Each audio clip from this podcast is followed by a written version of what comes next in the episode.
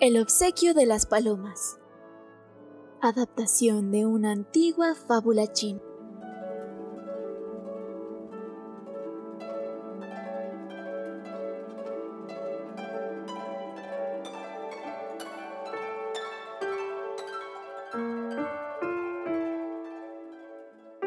Antiguamente, en la vieja ciudad de Handal, existía una costumbre extraña y muy curiosa que llamaba la atención a todos los que venían de otros lugares del país.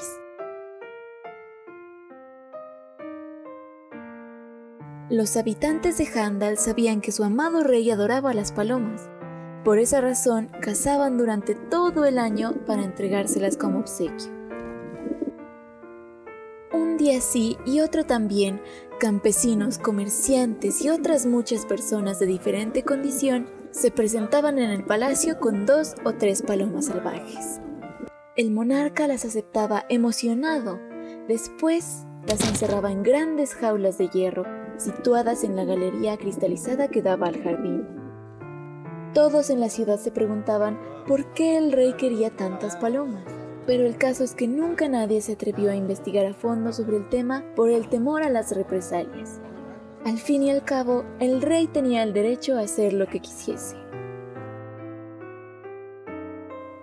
Pasaron los años y sucedió que, una mañana de primavera, un joven muy decidido se plantó ante el soberano con diez palomas, que se revolvían nerviosas dentro de una gran cesta de mimbre. El monarca se mostró francamente entusiasmado.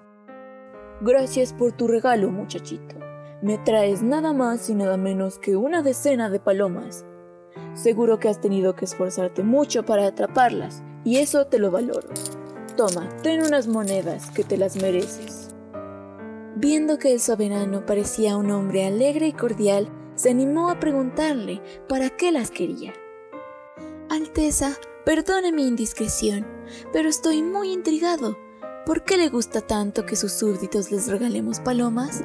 El monarca abrió los ojos y sonrió de oreja a oreja. Eres el primero que me pregunta en 30 años. Demuestras valentía y eso dice mucho de ti. No tengo ningún problema en responderte, porque lo hago por una buena causa. Le miró fijamente y continuó hablando de forma ceremoniosa.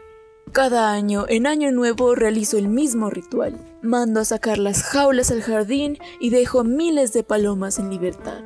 Es un espectáculo bellísimo ver cómo las aves alzan su vuelo y se van para no regresar. El muchacho se rascó la cabeza y puso cara de no comprender la explicación. Titubeando le hizo una nueva pregunta.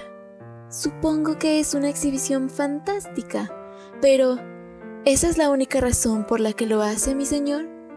El rey suspiró profundamente y sacando el pecho respondió con orgullo. No, muchacho. Principalmente lo hago porque al liberarlas estoy demostrando que soy una persona compasiva y benévola. Me gusta hacer buenas obras y siento muy bien regalando a esos animalitos lo más preciado que puede tener un ser vivo, la libertad. El joven se quedó estupefacto por muchas vueltas que le daba no entendía dónde estaba la bondad de ese acto. Lejos de quedarse callado, se dirigió de nuevo al soberano. Disculpe mi atrevimiento, pero si es posible me gustaría hacer una reflexión. Como sabe, muchos ciudadanos nos la pasamos horas cazando palomas para usted. Y sí, es cierto, atrapamos muchísimas, pero en el intento otras mueren porque las herimos sin querer. De cada diez que conseguimos capturar, una pierde la vida enganchada en la red. Si de verdad usted se considera un buen hombre, creo que es mejor que prohíba su casa. El monarca saltó de su trono y con una voz muy profunda hizo resonar las paredes del gran salón.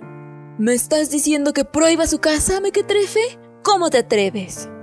El joven no se amedrentó y siguió con su razonamiento. Sí, mi señor, por culpa de la caza muchas palomas mueren sin remedio, y las que sobreviven pasan meses encerradas en jaulas esperando ser liberadas. No lo entiendo. ¿No le parece absurdo tenerlas cautivas por tanto tiempo? Ellas ya han nacido libres. Y si yo fuera paloma no tendría nada que agradecerle a usted.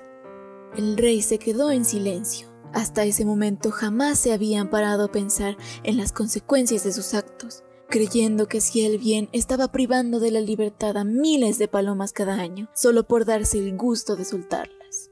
Tras un rato absorto en sus pensamientos, reconoció su error. Está bien, muchachito. Te diré que tus palabras me han hecho cambiar de pensamiento. Tienes toda la razón. Esta tradición no me convierte en una buena persona, y tampoco en un rey más justo. Hoy mismo mandaré que prohíban terminantemente la casa. El monarca chasqueó los dedos, y un sirviente se acercó con una caja dorada adornada de impresionantes rubíes. La abrió, cogió un saquito de tela repleto de monedas de oro y se lo entregó al joven. Tu consejo ha sido el mejor que he recibido en muchos años, así que aquí tienes una buena cantidad de dinero como muestra de mi agradecimiento.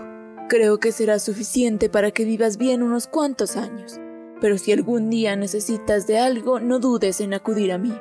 El muchacho se guardó la bolsa en un bolsillo del pantalón, hizo una referencia muy respetuosa y sintiéndose muy feliz regresó a su hogar. La historia se propagó por todo Handan y el misterio de las palomas quedó resuelto.